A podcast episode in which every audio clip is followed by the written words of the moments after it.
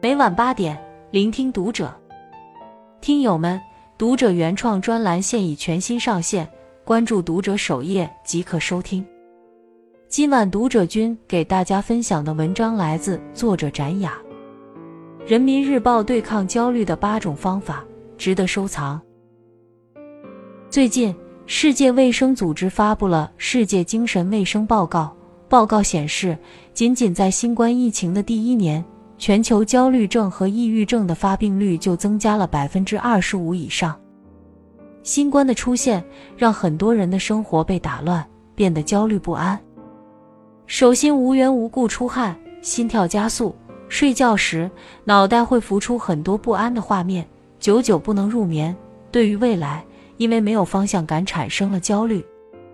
过度的焦虑如果得不到适当放松，不仅影响身体，还会拖垮人生。今天为大家分享人民日报推荐的九种抗焦虑方法，希望能助你远离焦虑，重塑自己的人生。一、专注当下。以下的情境，相信大家都经历过：正想完成一件事的时候，手机的屏幕亮起，于是忍不住拿起它刷起来。等刷完手机，想重新投入工作时，突然感觉口渴，喝完水之后。听到外面像有什么风吹草动的声音，又把头伸出去想一探究竟。最后一晃半天过去了，视线时时游离，时间白白流逝，终究什么都没干。于是懊恼不已，开始焦虑，心里嘀咕着：如果从一开始能够专注做事情，不受打扰的话，现在就已经完成。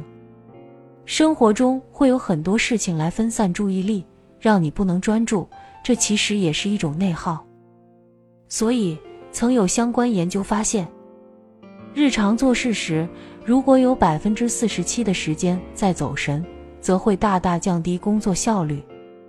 真正能成事的人，不会轻易被外界打扰。二，马上行动。教授问一个高级经理人员：“你每一年花多少时间在做规划？”回答说。百分之一的时间，你花多少时间做策略的确定？回答说百分之三的时间，剩下百分之九十六的时间都是在做执行。教授总结说，其实执行力反而是一个决定公司成败的因素，因为策略一般是正确的，大家出来的策略也是大同小异，差别就在于执行。我们回头再看那些成功的老板。他们最明显的共性便是确定了方向就会立刻行动，很少花时间去纠结。生活中，我们会在思考上花费很多时间，而迟迟不付诸行动。时间是最公平的，因为它不会亏待不断行动的人，所以想好了就去做。只有空想而没有任何行动的人，最终都无法遇见最优秀的自己。三。精简社交。听过一个观点：低质量的社交不如高质量的独处。人在年轻时总想着能游遍五湖四海，结识四方好友；年岁渐长后，渐渐明白身边有二三知己胜过千百个泛泛之交。生意场上的推杯换盏，大多只是逢场作戏。圈子决定人生，但真正的朋友从来不会在这里出现。聪明人从不强迫自己合群，永远不让所谓的社交潜规则裹挟自己。冯骥才说：“平庸的人用热闹填补空虚，优秀的人以独处成就自己。成长是做加法，而成熟却是做减法。”四、转移注意。TCL 总裁吴世红女士年轻时曾在 IBM 做过基层员工。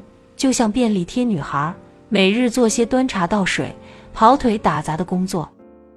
有一次，吴世红好心帮同事泡咖啡，同事不领情，还当众对他喊道：“如果再偷喝我的咖啡，麻烦你每次把盖子盖好。”当时四周都向他投来了异样的目光，但吴世红深知与其生气不如争气的道理，于是他很快调整好情绪。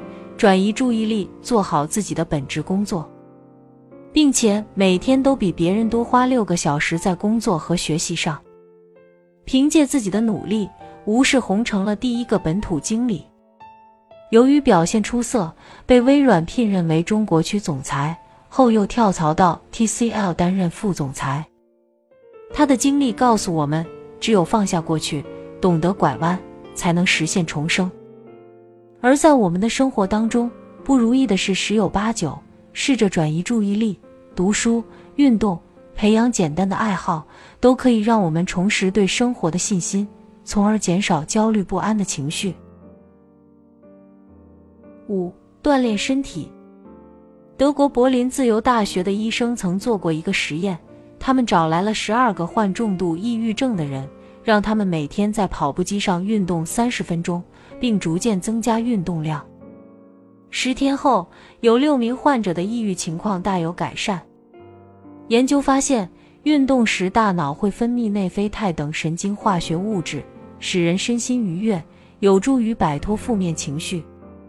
希腊古语说：“人类最好的医生是空气、阳光和运动。”当下的生活节奏在不断加快，常常让我们感觉喘不过气。而在这个时候，我们要学会放下内心的执念，出去运动，奔跑在阳光里，那些憋在你心里的不良情绪也就会随风消散，让人烦恼的问题也会不药而愈。所以，从现在开始动起来吧。六，学会反省。诗人海涅曾说过：“反省是一面镜子，它能将我们的错误清清楚楚的照出来，使我们有改正的机会。”一次会议上，有人问一家知名公司的高管：“您成功的秘诀是什么呢？”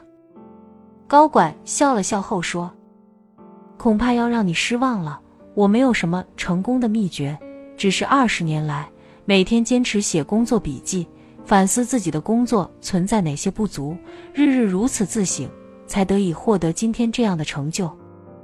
遇事多自省，才能在失败中吸取教训，化不足为优势。很多时候，我们抱怨这个世界，不是世界出了问题，而是没有照照自己。抱怨者自困，自省者自渡。能够在反思中领悟，在改变中提升，人才会不断前进。七，坚持阅读。前段时候看了捷克文学的《悲伤之王》的成名历程。第二次世界大战爆发后，大学未毕业的赫拉巴尔就开始了艰苦的谋生之路。他先后当过公证处的抄写员、仓库管理员、铺铁路的小工、火车调度员，最后成为一名废品回收站打包工。然而，他依旧没有放弃阅读。在废品回收站阴暗潮湿的地下室中，他把别人丢弃的书籍拿来阅读，在书籍里深耕自己。阅读让他暗无天日的生活多了一丝温暖与慰藉。在之后的几年时光里，他从被别人视为废纸的书籍中获得知识，直到身上蹭满了文字，俨然成了一本百科词典。这些成了他文学创作的动力与源泉。使他最终成为备受瞩目的作家。作家赫尔曾说：“书籍是最有耐心和最令人愉快的伙伴，在任何艰难困苦的时刻，他都不会抛弃你。”读书的目的不是在于它能助你飞黄腾达，而在于当你陷入生活的泥泞时，能给你一种内在的力量，去驱赶不安和焦虑，使你拥有自我治愈的能力和底气，从而走向更美好的人生。八，明确目标。世界首富比尔·盖茨年轻时就陷入创业和继续求学的两难选择中。通过仔细分析，他发现自己完全不喜欢当时所学的法律专业，对于计算机却充满了好奇和向往。如果选择退学，创建自己热爱的微软公司，他就不能完成学业，也将失去名校的文凭。如果他继续学业，那将会失去最佳的创业时机。比尔·盖茨明白不可能两者兼得，必须做出取舍，才能让自己清楚方向。最终，他选择创建微软公司，放弃名校学历，因此抓住了计算机科技飞速发展的黄金阶段，年仅三十一岁就成为亿万富翁。人想要遇到那个更好的自己，一定要有一个明确的目标规划。计划是行动的导航线，路线清楚才不会迷路。只有目标清晰，人生才能有条不紊的前进。九写在最后，冷静冷静。这本书中写道：不要试图摆脱那些无法改变的事情，而是改变你和焦虑的关系。外面在下雨，这是无法解决的问题。但当你拿出一把伞继续前进后，你便会发现雨最终还是会停的。